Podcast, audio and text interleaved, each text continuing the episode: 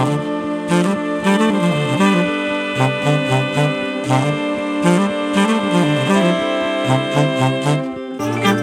ッドバイブスミッドナイトラクザ by 倉園慶三こんばんは。ただいま5月17日水曜日の午前1時42分です。今日はですねこの5月17日というのはあの私事でね恐縮なんですが、まあ、あのこのポッドキャストは私事しか喋ってないんでいいかと思うんですけども母親の命日でしてね。えーと、2019年の、えー、2月14日に、えー、緑のね本「グッドバイブスご機嫌な仕事が」えー、出てその年のね5月17日3ヶ月後ですね約ね、えー、本はね出た瞬間にそのもう当時入院してましたね母親が、うん、持って行って見せたんですけどね。えー、その直後にちょうどこの日がですね5月17日というのが、えー、大阪でね大きなセミナーがありまして大阪に在住の方がまさにこのグッドバイブスの本をね気に入ってくださってえー、ぜひねこの大阪で、えっと、セミナーをやってほしいという依頼を受けましてねえっとなんとすごく大きな会場で、えー、70人ぐらいね集めていただいたんですよね多分後にも先にもこのグッドバイブス関連のイベントで最大規模だったんじゃないかと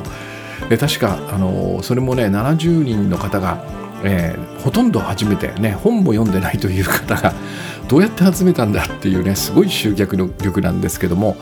えー、その本の即売会をやったらね67冊売れたんですよね。えー、だからあとものすごく大規模でねいいイベントだったんですけどもそこに向かう途中の高速道路でねえー、父親から電話がありまして、えー、今息を引き取ったと、うん、で私はねあの今からセミナーだから、えー、明日行くよと、うん。まあ、あの中止にするという選択肢もねなくはないんですが、えー、一応うちの母親はですねあの僕がまあそのバンドをやってね、えっと、東京でライブをやってた頃に、まあ、時々、まあ、見に来てくれてたんですよね。えー、どのぐらいかな？半年に1回とかそのぐらいな感じでね。まあ見に来てくれてたんですよ。でそれで、えー、来たらまあご飯かなんか夜食べるんだけどその時にねよくねああんたは親の死に目には会えんねって 言って言ってましたね。うん、まあ親の死に目には会えないでしょう。みたいなことをねよく言ってました。まあ要はお客さん相手のね仕事を選んだんだなというそういうことなんですね。だからまああのどんなにね小さいライブハウスであっても、えー、この本番をねえっと 親が亡くなったからといってえー、中止にはしないよねみたいなそんな感じの話をよくしてたんですよね。だからまあそれもあって、うん、今日は、えー、しっかりと私のね務めを果たしてそしてもう明日ゆっくりとね、えー、その 顔を見に行こうかなっていうそんな感じでしたね。であの私の父親というのが、えー、明治生まれの人でしてね僕が生まれた時もう68歳だったんですよ3人目の奥さんかなんかなんですよねうちの母親が。えー、で母親が28だったんで40差のままさにあの加トちゃんの夫婦みたいなそんな感じなんだけど、えー、その時のね、えっと、父親の名字が倉富だったんですよね。だから今あのギフトというあの私が書いてる新連載で出てくる倉富というのはあの旧姓を使ってるんですね。まあ私じゃないんですけどもね。まあ、あの辺の名前はあの本当にこう出す時にはねちょっともう少し変えるかもしれないんだけどでその後母親が再婚しましてねまさにこのステップファーザーママ父っていうんですかね、えー、このお父さんの名前が倉園倉園だったんですよ蔵が一緒なんですよねややこしくてねだからあの矢部聖子さんとかとは僕は大学の頃からのね知り合いなんでえー、その辺りの人はみんな倉富と今でも呼びますねさすがにあの矢部聖子さんは、えー、倉園さんと呼ぶんだけども、えー、今でも僕の知り合いの多くは私に会うとね「あ倉富」っていうそんな感じの呼び方を今でもするんだけどもね、まあ、要は、えっと、母親がですね、えっと、私の血縁の最後の人だったんですよ。うん、もう母親の兄弟おじおじさんたちもねみんな亡くなっていて母親が一番最後だったんだけどえー、全くもう血のつながり血のつながった人が、えっと、私とその母親だけだったんでね、えー、父はもう高校の時に亡くなってましたから、うん、実母ですね、えー、だからなんかねこのグッドバイブスを出した後にね私のその血縁関係が一人もいなくなるっていうのはすごくこう象徴的な出来事だったんですよね。まあもちろん少しは寂しいなというのはあったんだけども、えー、まさに私の緑の本で書いた一つ意識というねこれはあなたと私は一つであるというねこれは血縁を超えてる概念なんでね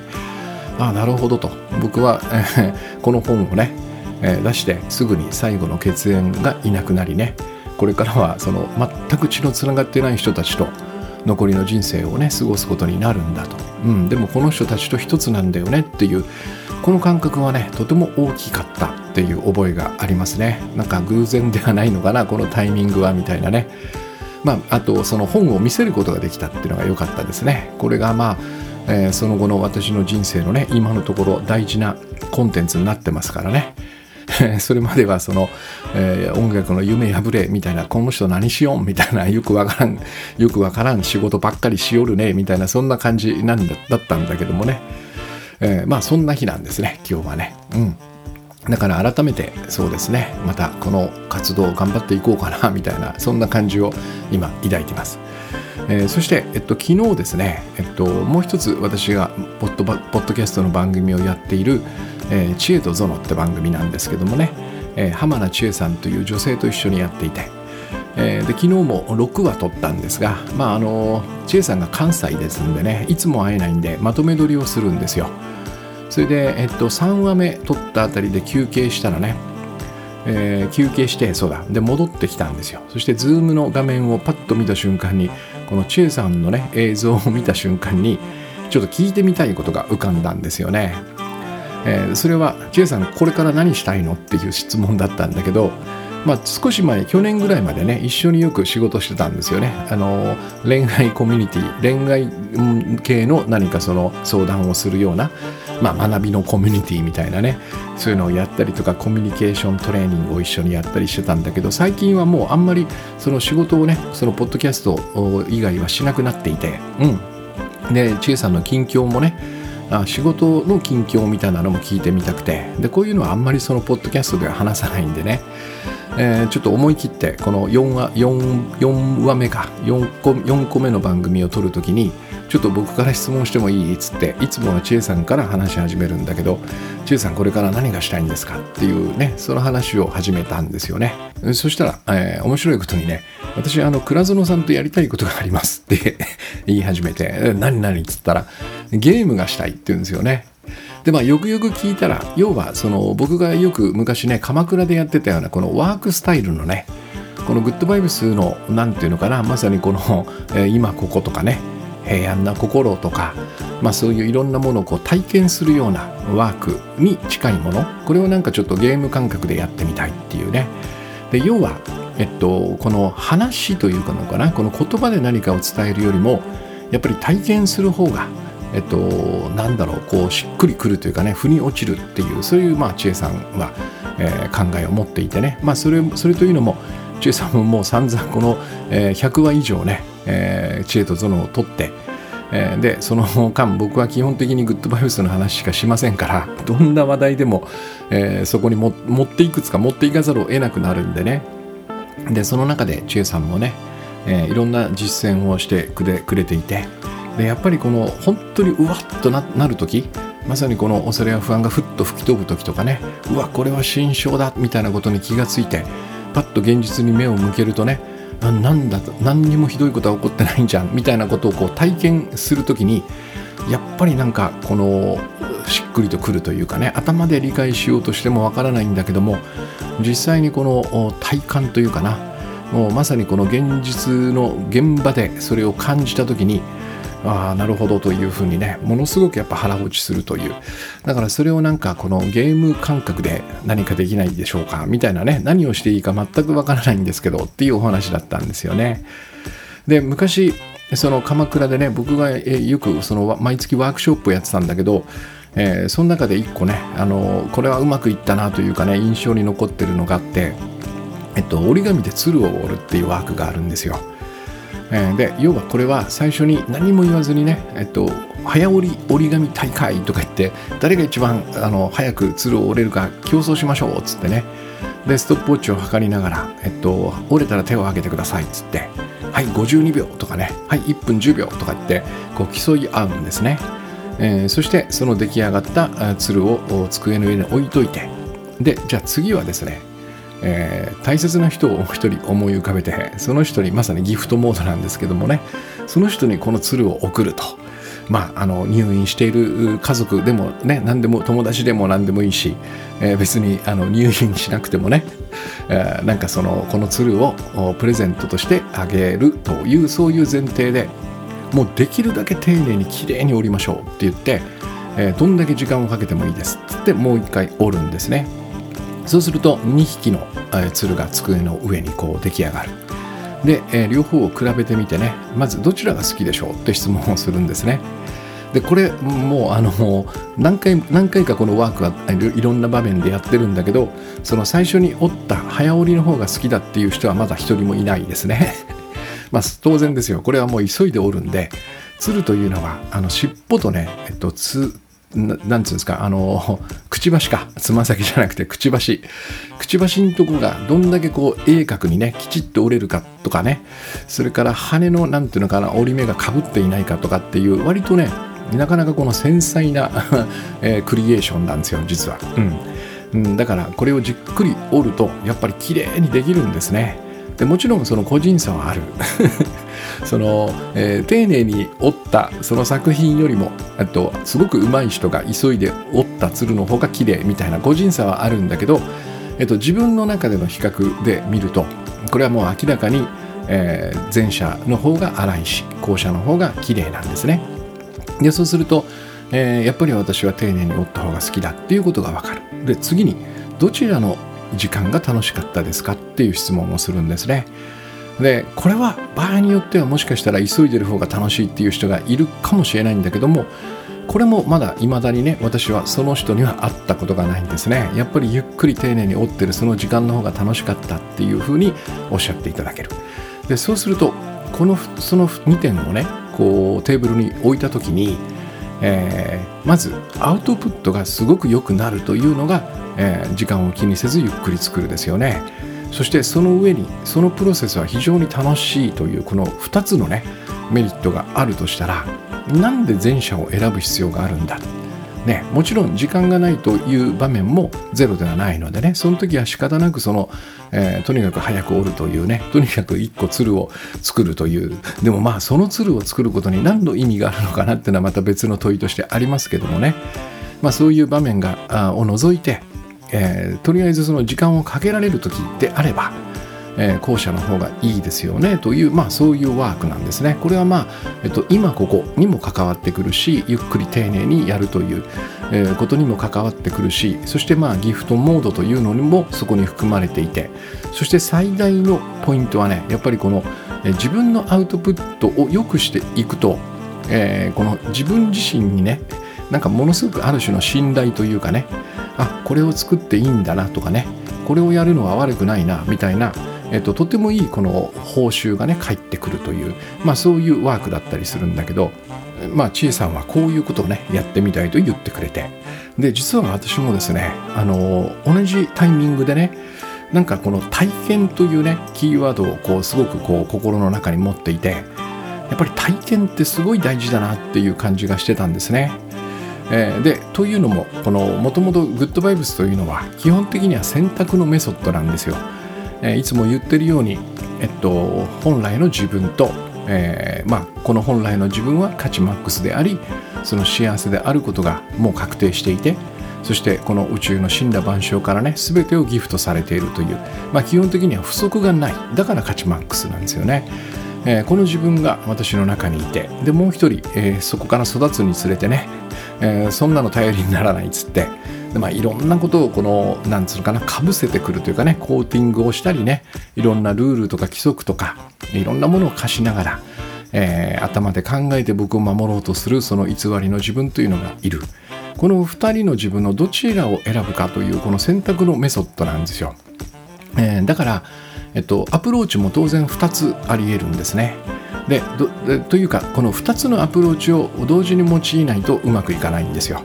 えー、1つのアプローチはこの思考を使って何とかしようとしているこの偽りの自分へのアプローチなんですね。えー、でこちらは、えっと、思考を使って、えー、いろんなことをやるので言語が思考なんですよ、えー、つまり言葉なんですね、えー、言葉で考えるということが、えっと、こちらの偽りの自分の、まあ、インターフェースなので、えっと、ここに、えっと、届く言葉で説明をしなくてはいけないんですね。だから当然ここにアプローチするしようとするとすごくやっぱり理屈っぽくなっていくんですよ。だから僕のまあこのポッドキャストもね と自分で聞いてみるとねくどくどくどくど同じようなことを何度も繰り返して言葉を変えね品を変え言ってるなっていう感じが自分でもするんだけどもこれはもう仕方ないんですね。やっぱそのぐらい、えー、じっくりとこの話さないとこの偽りの自分というのは、えっと、何のことだかわからないよみたいな感じになるんですよ。だからこのぼんやりしたねいや僕らは愛だからみたいなことをこの偽りの自分にストレートにぶつけたとしてもは？みたいな。そんなのんきなこと言ってて本当に気楽でいいねみたいな感じなんですよね。だからこいつがやってくるやっていることがどれだけおかしいかとかね矛盾しているかとか、えー、どんな弊害があるのかとかっていうことをこの偽りの自分側に理路整然と説明することによって、えー、このうんちょっと揺らぐわけですね。この鉄壁の防御というか。ものすごい巧妙にこの防御を固めてねあらゆることを論破しようみたいな、えー、もうしかもこれは頭がいい人であればあるほどこの使うものが思考ですからね。ここのもう鉄壁さというのはすごくやっぱこう硬くなるわけですよね。だからここに響くように話すというのが一つのアプローチなんですよ。でまあこれは多くの場合悩みを抱えているということは偽りの自分側にいますからね。その偽りの自分側にこのような、まあ、説得というのかな？説明をしながらこの牙城を揺るがすんですよね。でそうするともう一個別の選択肢に行ってもいいかもしれないっていうこう揺らぎが出てくる。ここをまあついていろんなメソッドをそこにカンとぶつけていくっていうね。これが一つのアプローチ。でもう一個はえっと、といっても僕らのその本来の自分というのは消えるわけではないのでね、えっと、ここに直接訴えかけるっていうのがあるんですよ。でこちらは、えっと、その偽りの自分とは違って思考ではないんですね。やっぱ重いひらめき、えー、まさにインスピレーションの世界の方の、えー、自分なので、えっと、ここにはねやっぱりこう、まあ、ある種詩的な響きであったりねポエムですね。詩のような響きであったりもしくはもう本当にこう理屈抜きに感動する場面であったりね。もっと映像とかね一枚の絵画とか音楽みたいなものも響いたりするわけね、えー、そしてこちらの自分に一番響くのはやっぱ体験なんですよ。えー、つまりこのもともと僕らが持っていたね、えー、価値マックスな自分そして幸せである自分というのがブワンとこう表出してくるっていうかね表に出てくるそんな体験をすればするほどこの偽りの自分だけではなくてねこの本来の自分がおいるじゃんっていうふうなことを自分で気づくことができるわけですね。うん、でこちらは本当にあのまさにその 理屈を何十分何時間喋ってもえここには届かなくてねあまりねもっとストレートな体験の方がここにはバンと響いていくわけですね。でこれもどちらが響くかどちらを最初にその取り入れる方がいいかも全く人によって違うわけ。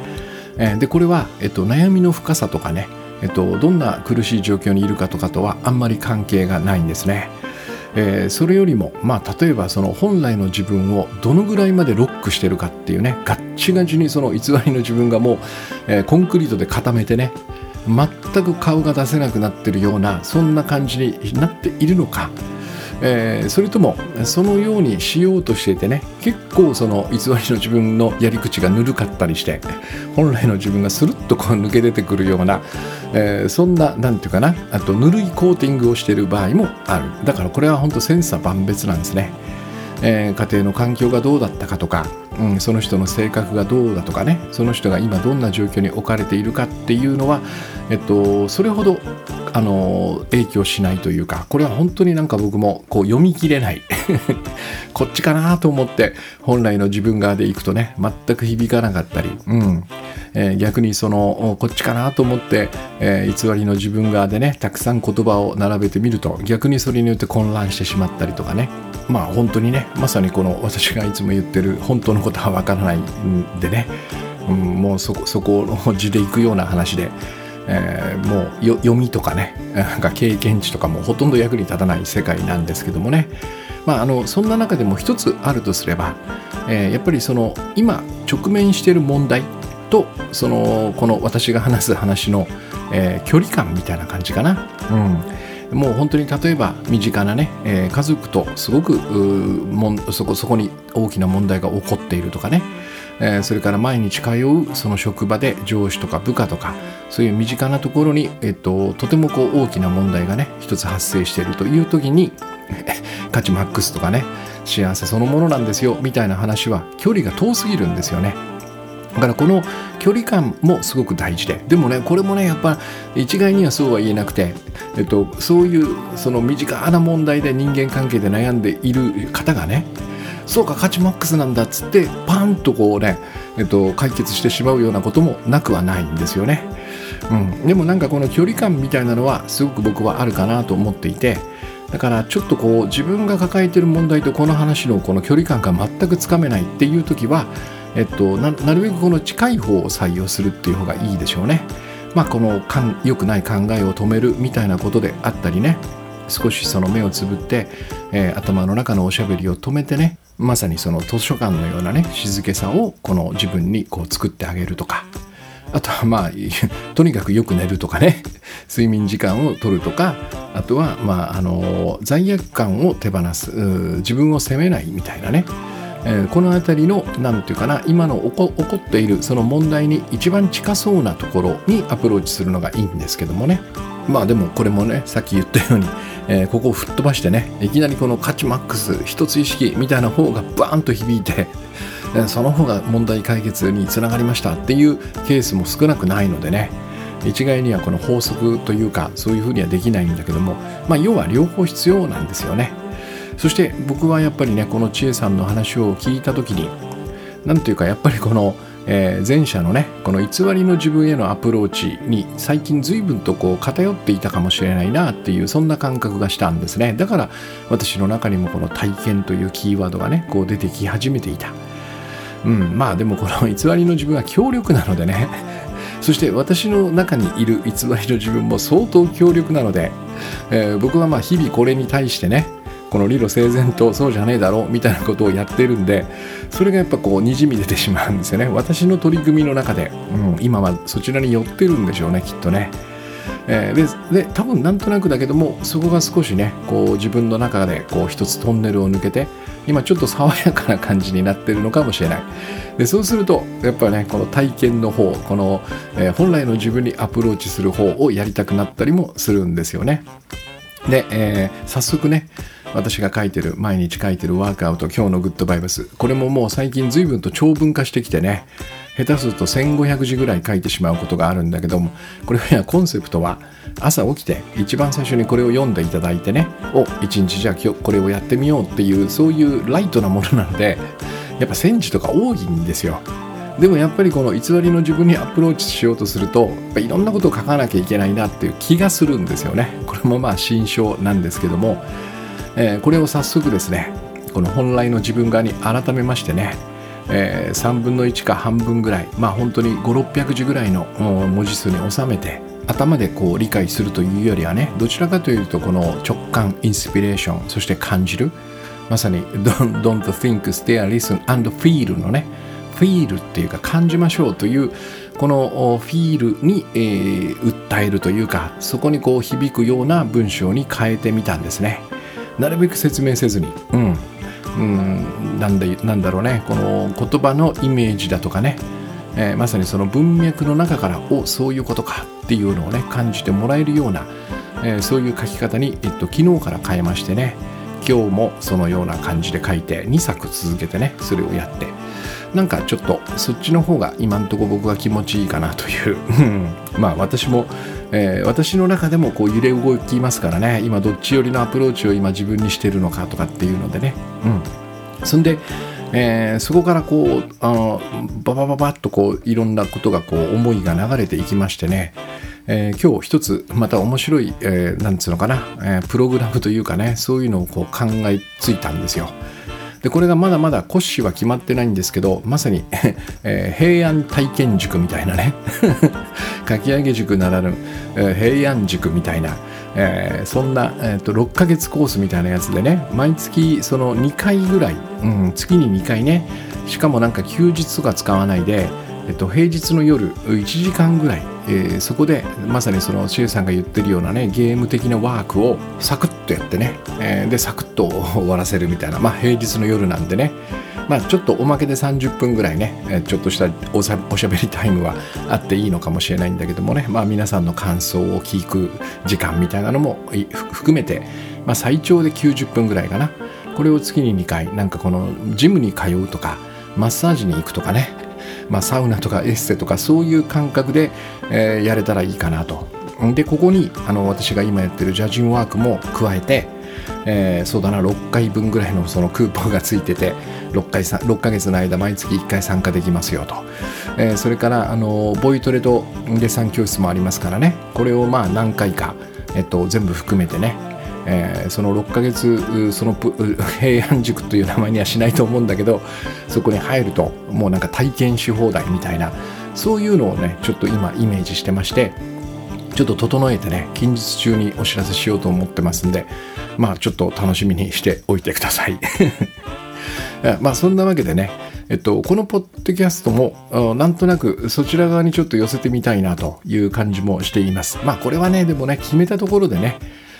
またやっぱりこの偽りの自分へ送るメッセージを送りたいなと思ったらまた長々と50分ぐらい喋ってしまうんだけどもね。なんとなく今のところはちょっとしばらくそういうところから離れてもうなんかねその話は119話でもう今までのね一通りし終わった感じもします。どっかに必ずバックナンバーを探せばね今あのリッスンにも登録してますからあの私の知り合いがこのリッスンをねざざーっと眺めて面白そうなキーワードが出てきたらそれを聞くみたいなまさにこのテキストザッピングをしてるっていうねそういう報告をしてくださったんでそんな使い方もできるのでねまあ、検索もできますからね。価値マックスみたいなグッドバイブス用語で検索するとまあでも恐れや不安だと毎回出てきて全部引っかかるだろうけどまあそんな使い方をしていただきながら、うん、ちょっと経路を変えてみようかなというそんな、まあ、予感ですね。これも決定ではない。今のところそんな感じがしています。あと私が書いてるそのギフトという連載ね。これもなんとなくやっぱり読む体験という感じであんまり説明しないでねえー、書いていきたいなという感じてもらうようなあ流れにしたいなと思っているんでね。なんか全体的にそちらにちょっとこう向かっているような今はそれがトレンドかなという感じですね。えー、でまあここまでそういう話を長々して、えーと、今日はと本筋の話がねないっていうのも変なので、えっと、私がその今日のグッドバイブスで書いたね、えっと、なんとなくその短いバージョンというかえー、感じるバージョンみたいな話をね、えっと、2つもう書いているのでそれをちょっとお伝えしようかなと短めにね。えっと、一つはね幸せになるために特別な努力は必要ないっていう話なんですね。でこれはとてもシンプルなあなんつうかなこう話で、えー、あと何を得られたら幸せになるかっていうのを考えてみるんですね。あと私は何を得られたら幸せになれるんだろうか。それからどんな条件が揃えば幸せになれるんだろうかっていうのを考えるんですねそれからまあ、うんと、どんな心を幸せと呼びどうすればそうなるのかみたいなことを考えてもいいかもしれない。で、えー、何を得られたらどんな条件どうすればって考えて多分完璧な答えは見つからないんですよね。うん。これが見つかるようであればえー、そんな苦労はしない。でもこれかなと思ってもじゃあそれを得られたら本当に幸せかな分かんないですよね。えー、でそこでもう一つ別の問い、え、じゃあ今までに幸せ幸せを感じたことがあるかっていう問いを立てるんですね。でそうするといやないっていう方もいらっしゃるかもしれないけど少なくとも私はですねもう全然覚えてないんですよ。どこでその幸せを感じたかっていうのはほとんど覚えてないんだけど確実に経験してることは確かなんですね。でもしそうでないとしたらそもそも私がその幸せを知らない人間だとすればね幸せを望むということはできないですよね。だって何何が幸せなのか分かんないものは望めない。そして、えっと、もし私が幸せを経験したことがないんだとしたら今後もそれが幸せだっていうふうな自覚ももしかしたらできないかもしれない、うん。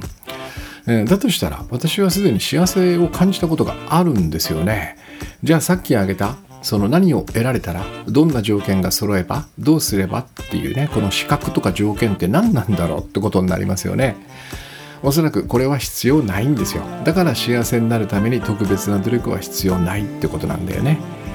うん、つまり幸せっていうのは得るとかなるものではなくてこれはやっぱり私はすでに私たちは幸せというものを持って生まれてきていてね。言うならばそうである存在なんですね。幸せである存在。であるというのとなる得るっていうのは全然違うんですね。である存在は得る必要もなる必要もないということですね。じゃあ幸せとは何かっていうとおそらく私が思うにすでにこの自分の中にあったものね。これが何にも邪魔されずに表に現れることなんですよ。だから要は幸せになるために何かを得たりね何かを揃えたりそういうことをそういう努力をする必要は本当はなくてえー、私の中にあるそのもともと持っていた幸せがそのまま出てくるようにすればいいということですね。うん、こう考えるとやっぱ随分とこのプレッシャーがなくなりますよね。なんかこの外にあるも何かをこう得ることによってね私がこの自分の中に幸せを積み上げていくっていうかなあだからまさにこの栄養を補給するように幸せを補給していかなくちゃいけないっていうこういう発想だとやっぱりこのここに条件とかね揃えておかなきゃいけないものとかっていうのが山ほど出てくる。でしかもそれが揃ったから得られたからといって本当に幸せになるかよくわからないね、えー、でもそうじゃなくてえっとすでに僕の中に幸せであるものがねしっかりとこう備わっていてそのようなものを備わったものとしてこう生まれてきて、えー、それを邪魔せずに入れいさえすればそこが表にふわっと出てきていつでも幸せなんだっていう随分とこの原理原則が変わってきますよね。要はそうかそうか邪魔しなきゃいいんだと。じゃあ邪魔するもんってなんだよ。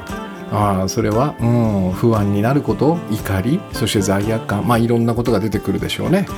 いやそういうものがこの私がもそもそも持っているこの幸せをね随分とその曇らせたり邪魔したりね、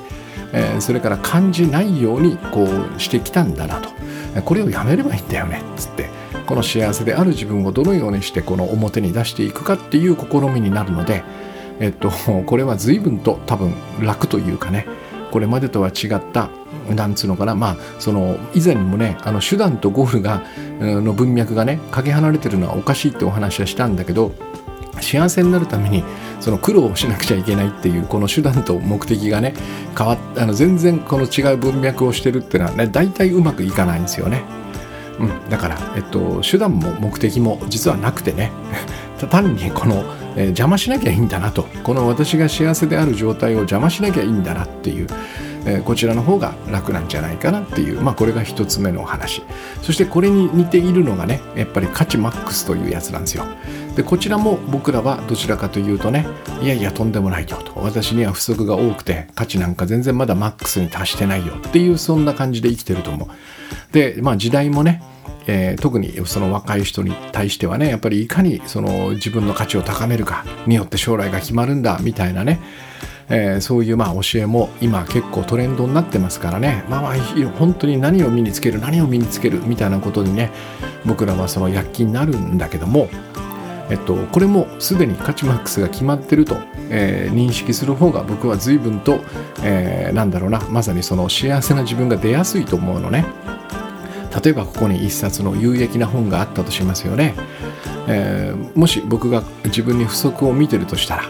その本を手に取ってね、えこれで知識を補わなくてはねみんなに置いていかれるみたいなことを考えて多分この自分に読書を課すと思うんですよね。これは絶対今日中に読めよみたいな感じでね。それはなぜか不足を埋めるためにこの本を読もうとするからですよね、えー、でもその同じ本をこの価値マックスと確信してる私がいたとしたら私は不足がありませんからね。いや面白そうな本だなっつって多分読書を楽しむんですよね。この違い、うん、この知識を補わなくては置いていかれると考えて自分に読書を課すのかね。面白そうな本だなと感じて読書を楽しむのか。この2つ大きく分かれるんですよ。でも読む本は同じなんですね。そしてどちらの自分も多分本を読みたいと思うんですよ、えー、この一見ね価値マックスとなった自分はもう本なんか読まなくて大丈夫だと思うだろうと思うかもしれないけどもそんなことはないんですよね。この完全に満たされている自分というのがこの世界に生きていてね面白いものがたくさんあるじゃないですか。ね、本もそうだけどもゲームだアニメだ、えー、映画だね。さまざまなエンターテインメントがあるし美味しいものがたくさんある。それに金銭を震わせないはずがないんですね。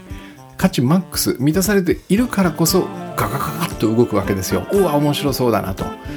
えー、そのようにして読書を楽しむってね同じ本を読むにもこのような差が出てくる。あるいはまだね習得してない技術があったとしますよね、えー、まあいろんなテクニック技術能力ですよね、えー、もし私が自分に不足を見てるとしたらこれを身につけなければ他の人に負けるみたいなことを考えて同じようにこのトレーニングを課すと思うんですよね。1日30分絶対これやれよこの勉強しろよみたいなね、え、一方でこの価値マックスをね確信している僕はおおこの技術を身につけたら私の可能性がもっと広がるねっていうふうに感じてトレーニングに多分喜びを見いだすんですよね。うん、こちらもどちらの自分も新しい技術を習得したくなるんですよ。そこにしっかりと興味を持つんですね。でもそこにねやっぱり最大の違いがあってそれが焦りや不安を感じるかそれとも喜びや楽しみを感じるかなんですよね。だから不思議なことにその自分の価値をね高めようとすればするほど、えー、必ず僕らはその本来の価値というのを見失ってしまう、うん。えー、高めようとするということは最初に言ったように不足しているということですからね。うん、だからこのように、えー、自分を捉えて不足している自分に何があと足りないんだって考えていくと例えば買い物をするにしてもね何かを例えば食べるとかね、えー、まさにその本を読むとか映画を見るとかね音楽を聴くとか何かを学ぶというのが、えっと、全部その不足を埋めるためのことになってしまう。でそこには当然だけども焦りや不安を感じざるを得ないですよね、えー、そうではなくてえっと、この価値マックスな僕には不足なんかないんだと。だからこの世界にある自分の金銭がねふわふわっと震えるようなことまさに心が震えるようなことを見つけて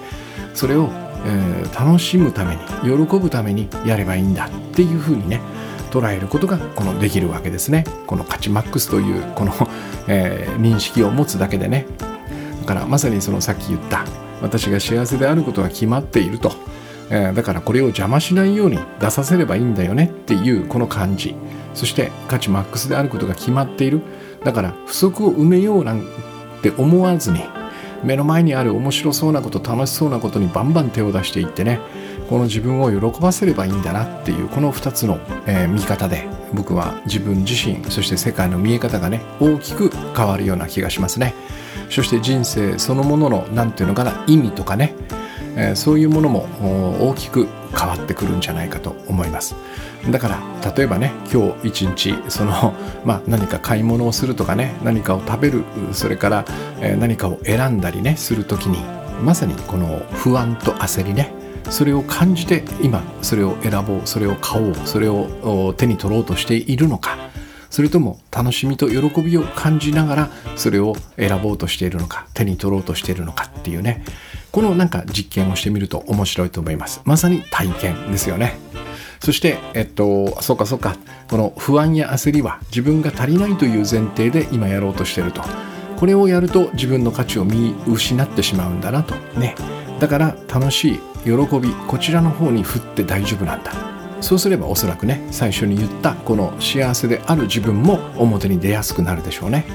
でこのようにしても さっき言いましたけど本を読まなくなったりね新しい技術を身につけなくなったりはしないんですね。逆だと思いますね。こちらの方が多分好奇心であるとかね、えー、自分の可能性を広げるそういう何て言うのかな喜び希望みたいなものを持ちながらね、えー、いろんなことをこう吸収していくんじゃないかなと思います。まあこんな感じの何て言うのかな話でもいいんじゃないかなという 気がしています。まあ、あの、さっきも言ったようにね、明日からどうなるかまだわからないんですけどもね、えー、なんかこんな感じに、え、いろんなことをこう、えー、ちょっとだけねシフトしていこうかなという話を今日してみました。だから本当はねさっきちょっとあのちらっとお話ししたその新しいプログラムはねみんなで一緒に買い物しようとかやったら面白いんですよね。まあなかなかその遠方の方がいらっしゃるんでリアルは難しいんでねもうアマゾン開きましょうかっつって。予算は1万円ですと。さあ今日はね、えー、不安や焦り、えー、それを感じるものではなくて、えー、自分を楽しませたりね喜ばせたりするものをポチりましょうとカートに入れましょうと。もちろんあの楽天でもいいですよ。メルカリでもいいですよ。何でもいいですよ。みたいな感じのことをやるんだろうと思いますね。そういうちょっと面白い体験型、えー、平安塾プログラムをねいっぱい考えておきますので、えー、お知らせしたらよかったらご参加ください。うん、で、えっと、半年コースでそうですねなんかよくできれば2回ぐらいオフ会とかもやりたいですね。えー、その時はもしかしたらその東京だけでなくてね、えっと、関西にもうただただオフ会をやるだけのために行くみたいなそういうこう体験のための、えー、面白いイベント、うん、プログラムって言っちゃダメですね。まあイベントですね、うん、6ヶ月一緒にそれやりましょうよっていう、えー、ちょっと、えー、僕は今ワクワクしてるんでねえー、これを考えたいなと思ってます。うん、で、えっと、早速なんですが、今週の土曜日かな、えっと、15時から、えー、20日ですね、えー、まさにこの体験型プログラムの一つ、体験型イベントの一つ、えー、今ここのボイストレーニングというのをやります。これも、あのー、本当にね、えっと、体験できます。何が体験できるか。まずは歌が良くなるってことが体験できますね。それから、えっと、このおこの、えっと、イベントのね大きな目玉はやっぱりね自分の声を受け入れるっていうところに僕はあるなと思っていてたった一つしかない自分の声それは決して、えー、全ての人がね歌に向いているとかね美声ではないんですね本当にダミ声だったりガラガラ声だったりえー、かすれた声だったりしている、うん、決してその、えー、美声ではない。でもその声をしっかりと受け入れてこれしかないんだって覚悟を決める。覚悟までいらないんですけどね。まあ諦めるってことですね。これしかないんだからしょうがなくない？っつって。これがこの声が俺の楽器の唯一の音色なんだなってこれを受け入れるとねもうそれだけで随分とこの歌が変わってくる。これはまさにですね、え、価値マックスであるそして幸せであるというのを受け入れるのとちょっと似てますよね。うん、不足があるという状態では歌えないんですね。どうしても声が出ない、え高い音が出ない。そういうことになる、うん、だからそこをなんとかそのテクニックで補おうとして、えまさにこの足りないものを得ようとしてね、え技術を身につけようとしても多分変わらないんですよね。この声で何が悪いの？ね、俺の声私の声はこれしかないんだからしょうがないじゃんっつって開き直って歌うんですね。うん、そういうことが体験できます。そうすると少なくともその前の自分よりもちょっと好きになれてるはずですよね。そしてそれが結構いいんですよ。結構どころかものすごくいいんですね。それを体現してくださった方の歌は誰が聴いてもうわっていう風になります。まあ、うまい下手とかね、えー、才能があるとかないとかそういう世界じゃない、えー、まさにここに喜び楽しみがあるというねそういうことをまさに体験できる。であのこのね34回はもう告知なしで、えっと、満員になってたんですけどもね今回なんかえー、その常連の方たちの日取りのあれなのかな、えー、2席まだ空いてるんですよ。そして、えっと、これ課題曲を選んで矢部聖子さんがピアノで伴奏をつけますんでねそうですね。土曜日だから、まあ、木曜日ぐらいに申し込んでいただけると、えー、その聖子さんの練習する時間が取れるというね。まあ、金曜日金曜日でもなんとかしてくれると思いますけどもね。よかったらちょっと早めにお申し込みください、えー、じゃあそんな感じで今日はですね、えー、どれがいいかな。そうですね。そうだな。幸せになるために努力する必要はない。これでいきましょうか、えー、なぜならば、えっと、私たちはもう幸せを感じたことがある、えー、感じたことがあるということは多分だけども僕らの中にもうすでに幸せというものがね最初からこのそうであるものとして、えー、持って生まれてきてる。だからこれを邪魔しないように、えー、まあ見て見ておくことは今俺は自分のこの幸せが表に出るのを何かの方何かのことで邪魔してないか？ね、えー、何かをすることで邪魔してないか？こちらを選ぶことで邪魔してないか？みたいなことを見ながらね、えー、幸せをその表出させるっていうのかな？表に出しながらいい一日をお過ごしください。ありがとうございます。